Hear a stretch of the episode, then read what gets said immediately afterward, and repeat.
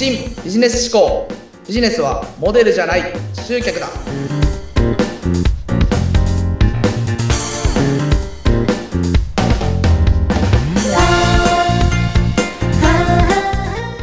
皆さんこんにちは。KY&KS の山下です。こんにちは、インタビュアーの山口智子です。えー最近はさ、この番組では企業ブランディングということで、えーナンバーワンリサーチなども含めて、先週と先々週とお話を伺ってまいりましたが、今日はぜひあの、ね、学生起業家として今大活躍中の山下さん、こうこれまでやってこられた事例の中でちょっと具体的なこと、うまくいったことなどなどお話しいただきたいなと思うんですが、はい。そうですね。ちょっと今回はあのーまあ僕がメインでやってる事業としてリスティング広告の運用を結構案件としていただくこといただくことが実は多いので、うんまあそのリスティング広告の運用で僕らがうまくいった事例についてお話しできればなと思ってまして、はい。で、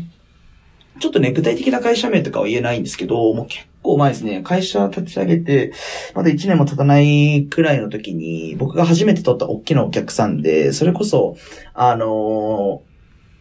会社名言っちゃったら多分誰でもわかるくらいの、東証一部の上場の企業の、まあちょっと一部署のなんか新規事業で、ちょっとこういうものを売っていきたいですみたいな、あの、お話をいただきまして、はい。これ完全にあの人脈っていうか、ご紹介でいただいた案件だったんですけど、なんかそこの案件ちょっと軽くご説明すると、なんかもともと別の会社でリスティング広告の運用をやってたらしいんですよ、どうやら。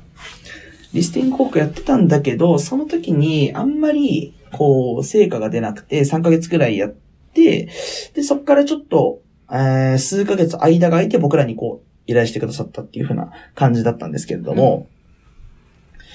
で、まあ僕らはまずそこで、まあ前回どういう風な運用をしてたのかっていう風なところをこうヒアリングさせてもらって、でそこからこう改善点を見つけて、まあ僕らがこう新たに運用していったっていう風な感じなんですけれども、まあ結構リスティング広告で、あの勘違いされてる方意外と多いなっていう風に感じるのが一つが、あの、まずキーワードなんですよね。うん。あの、リスティング広告出稿したことある方だったら、あの、わかるかもしれないんですけど、まずキーワードっていうのを設定するんですよ。はい。じゃあどういう風な検索で、どういう風なキーワードで検索された時に広告が表示されてほしいのかっていう風なのをまず、えー、決めないといけないので、えー、まずキーワード設定するんですけど、このキーワードをいっぱい設定しないといけないって思っちゃってる人が結構多いんですよね。そうなんですよ。例えば、じゃあ、えー、ウェブ制作、じゃあウェブ制作の、えー、広告をじゃあ打ちたいですってなった場合、えー、よくあるパターンとしては、じゃあ例えばウェブ制作、えー、ウェブ制作案件、ウェブ制作、なんか安いとか、えー、ウェブな、なんちゃらとか、これバーっていっぱい設定して、なんか、本当に、僕みたいな事例で結構すごかったとことかだと、なんか数十個ぐらい、こう、キーワードがこう、バーってあって、うん。めちゃめちゃキーワード設定してますね、みたいな。ことがこれまであったんですけど、はい実際、そんなにキーワードって設定しなくていいんですよ。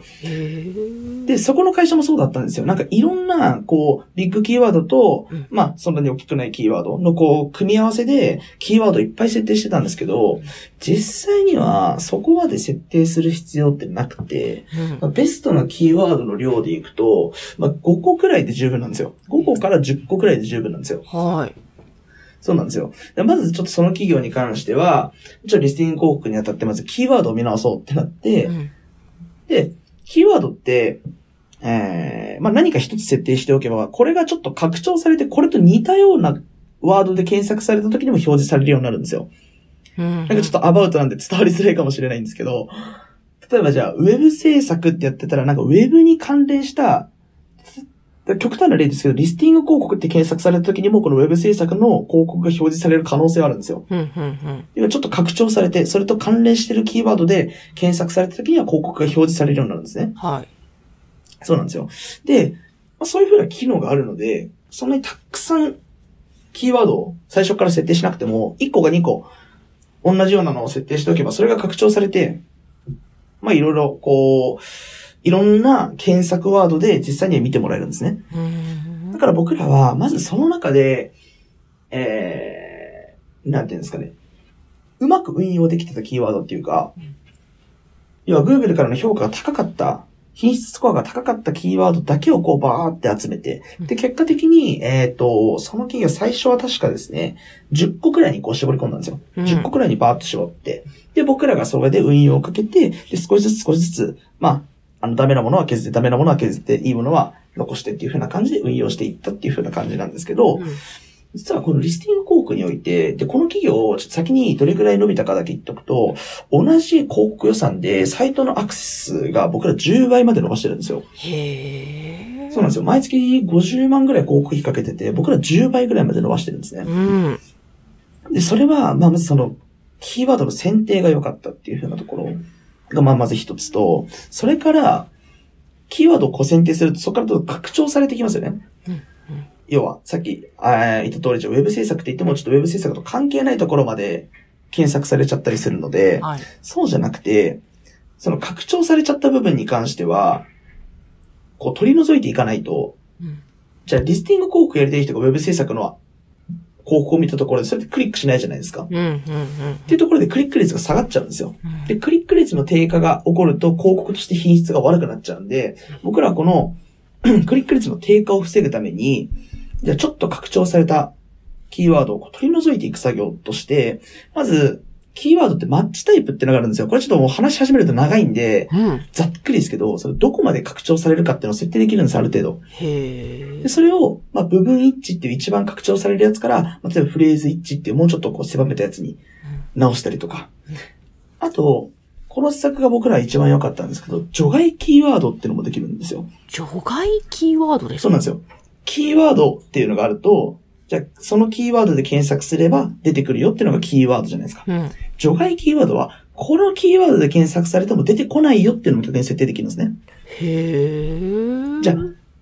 そうなんですよ。どういう検索語句で実際に表示されたかっていうのがデータとして蓄積されるんで、うんそこから関係ないものを全部除外キーワードに入れていくんですよ。うんすごい大変な作業です、これ。あの、何十万って広告費かけてると、やっぱ何万件ってアクセスがあったりするんで、そうすると、それ、そっから必要な部分って実際数千とかなんですよ。うんだからもう1万件ぐらい全部検索語句見て、うん。全部バーって除外キーワードに設定していって、うん。そのキーワードで全然関係ないので、もう一回表示さ、あの、検索されても、うちの広告が表示されないようにしてったんですよ。へでえ。、この施策を2ヶ月ぐらい、今1ヶ月から2ヶ月ぐらいやっていくと、関係ないキーワードでだんだん検索されなくなってくるんですよ。うんそうする、と、自分たちが集めたいお客さんにだけ、どんどんどんどん広告を出稿できるようになる。まあリスティング広告の強みですよね。うん。うん。どんどんどんどん効果的なところにだけ広告を出稿してて、クリック率がその時最初僕ら実際あんま良くなくて、1. 点何パーとか2%パーとかだったのが、これ最終的に僕6%パーぐらいまで持ってってるんですね、クリック率。で、サイトアクセス数はまあ同じ広告費予算で、えー10倍ぐらいに持ってったっていう風な実績が実はあるんですね。これが結構、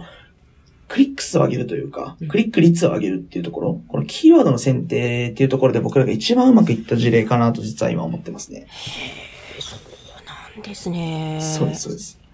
いや、10倍ってすごいですよね。そうですよね。ちちょっとまあ、前の運用会社さんが悪すぎたっていうのもあると思うんですけど、そうなんですよ。や、そうなんだ。キーワードの選定って数あればいいってものじゃないんですね。ちゃんと違います、違います。考えて、リサーチして、厳選して、しかも引っかからないようにするキーワードも大切。そうなんですよ。はまあキーワード選びのポイント、ちょっとワンポイントアドバイスしておくと、うんえっと、Google 広告のキーワードプランナーってところから見れるので、キーワードいろいろ見てみてほしいんですけど、うん。月間の検索数が多くて競合性が低いものうん。っていうのをちょっとどんどん選んでいってほしいんです。そこでちょっと見れるようになってて、はい。げ月間でそのキーワードで何回検索されてるのかっていうのがまず見れるんですよ。うん。うん。で、えっ、と、そのキーワードの1クリックあたりの単価が大体どれくらいかっていうのも見れるんですね。そこを見て、金額は競合性意外と低いんだけど、月間結構検索されてるね、みたいなのを見つけるとうん、これがすごい、あのーお客さん集められたりするんですよ。